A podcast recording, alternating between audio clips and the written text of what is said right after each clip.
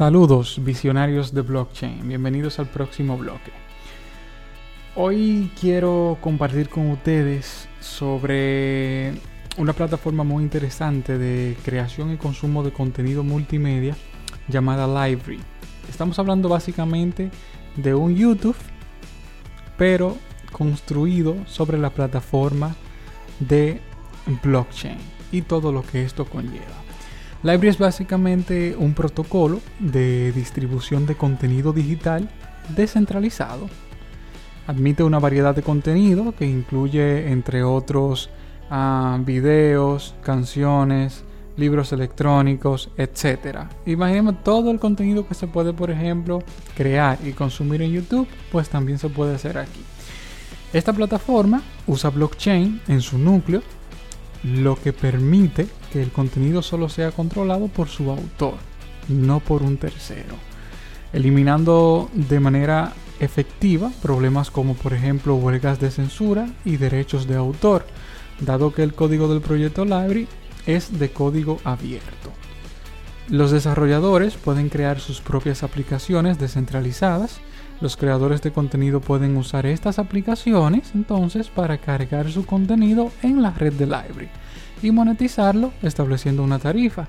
Los créditos de Library o simplemente los LBC, que es la criptomoneda creada por la red Library para impulsar todo su mercado de contenido digital. Estamos hablando de una plataforma de creación y consumo de contenido multimedia, al igual que YouTube, como mencioné anteriormente, pero que esta tiene la peculiaridad de ser descentralizada, ya que, funciona sobre la tecnología blockchain lo que significa que solo tú eres el dueño de tu contenido. Esta plataforma ha venido creciendo considerablemente desde el año 2018 y cada vez más personas se unen a ella a crear contenido y consumirlo, ya que, entre otras cosas, en esta plataforma podemos monetizar nuestro contenido desde el primer video que se sube. Eh, la forma en la que podemos monetizar es poniendo precio Ah, digamos que creamos un video, pues le decimos, ok, queremos ponerle un precio de un LBC, que es el token de la red library. Pues quien lo quiera ver tendrá que pagarse un LBC y podrá ver el video. O se puede dejar el contenido gratis y que sean tus seguidores los que te donen para apoyar el crecimiento de tu canal. Algo así como las plataformas de streaming de videojuegos, eh, digamos Twitch, que se pueden ver tus streamings gratis y tus fans, tus seguidores, te pueden eh, donar. Otra forma en la que se pueden tener el VC es eh, haciendo algunas cosas dentro de la plataforma, como por ejemplo si consumes un video cada 24 horas, pues te recompensan con una cierta cantidad de este token o puedes igualmente comprarlo. Eh, como cualquier otra criptomoneda. Al momento de grabar este podcast, el video del precio de los tokens es de 0,4 centavos de dólar. Eh, Library actualmente está captando a nuevos creadores de contenido ya que YouTube hace casi imposible la monetización de contenido a los nuevos creadores y tienen políticas muy molestas. Además, al ser una plataforma descentralizada, da total libertad a los creadores sobre cómo manejar sus contenidos y si tenemos en cuenta que la tecnología blockchain está siendo adoptada a pasos gigantescos, pues no tenemos dudas de que en tiempos por venir Labri dará mucho de qué hablar y puede que se convierta en un verdadero dolor de cabeza para YouTube. Eh, bueno, Library es también completamente de código abierto, lo que significa que los desarrolladores pueden contribuir... Ah, el diablo, contribuir iba a decir. Bueno, que los creadores pueden contribuir al código que alimenta la plataforma.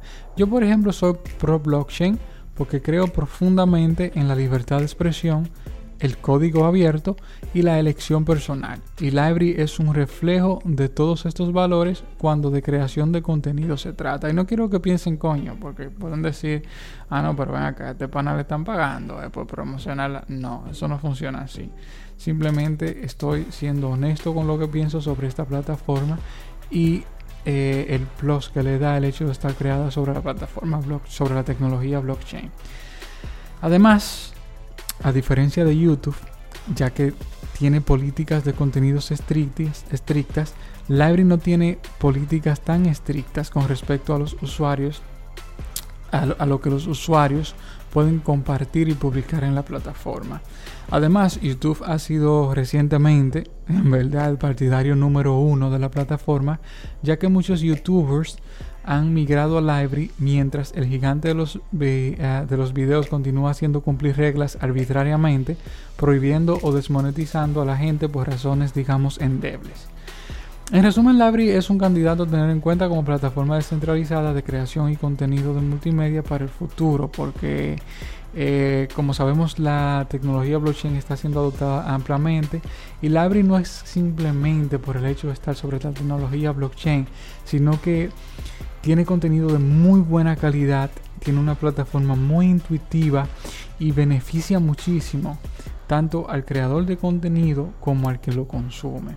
Entonces creo verdaderamente que es eh, un fiel candidato, o sea, un muy buen candidato a tener un puesto de fuerza como plataforma de creación y contenido de multimedia en el futuro. Además, como dije anteriormente, la plataforma recompensa a los consumidores con tokens de su plataforma. Y a medida que la plataforma vaya creciendo y siendo adoptada, eh, va a subir, va a ir subiendo el valor de este token que ellos dan como recompensa y por consecuencia se va a limitar el tema de la recompensa a los tokens seguramente. Eh, así que denle un vistazo, señores, denle la oportunidad y deseen la oportunidad a ustedes mismos de probar esta plataforma. Gracias por acompañarme el día de hoy. Seguimos proyectando la libertad, seguimos proyectando el código abierto, seguimos proyectando un futuro blockchain. Muchas gracias.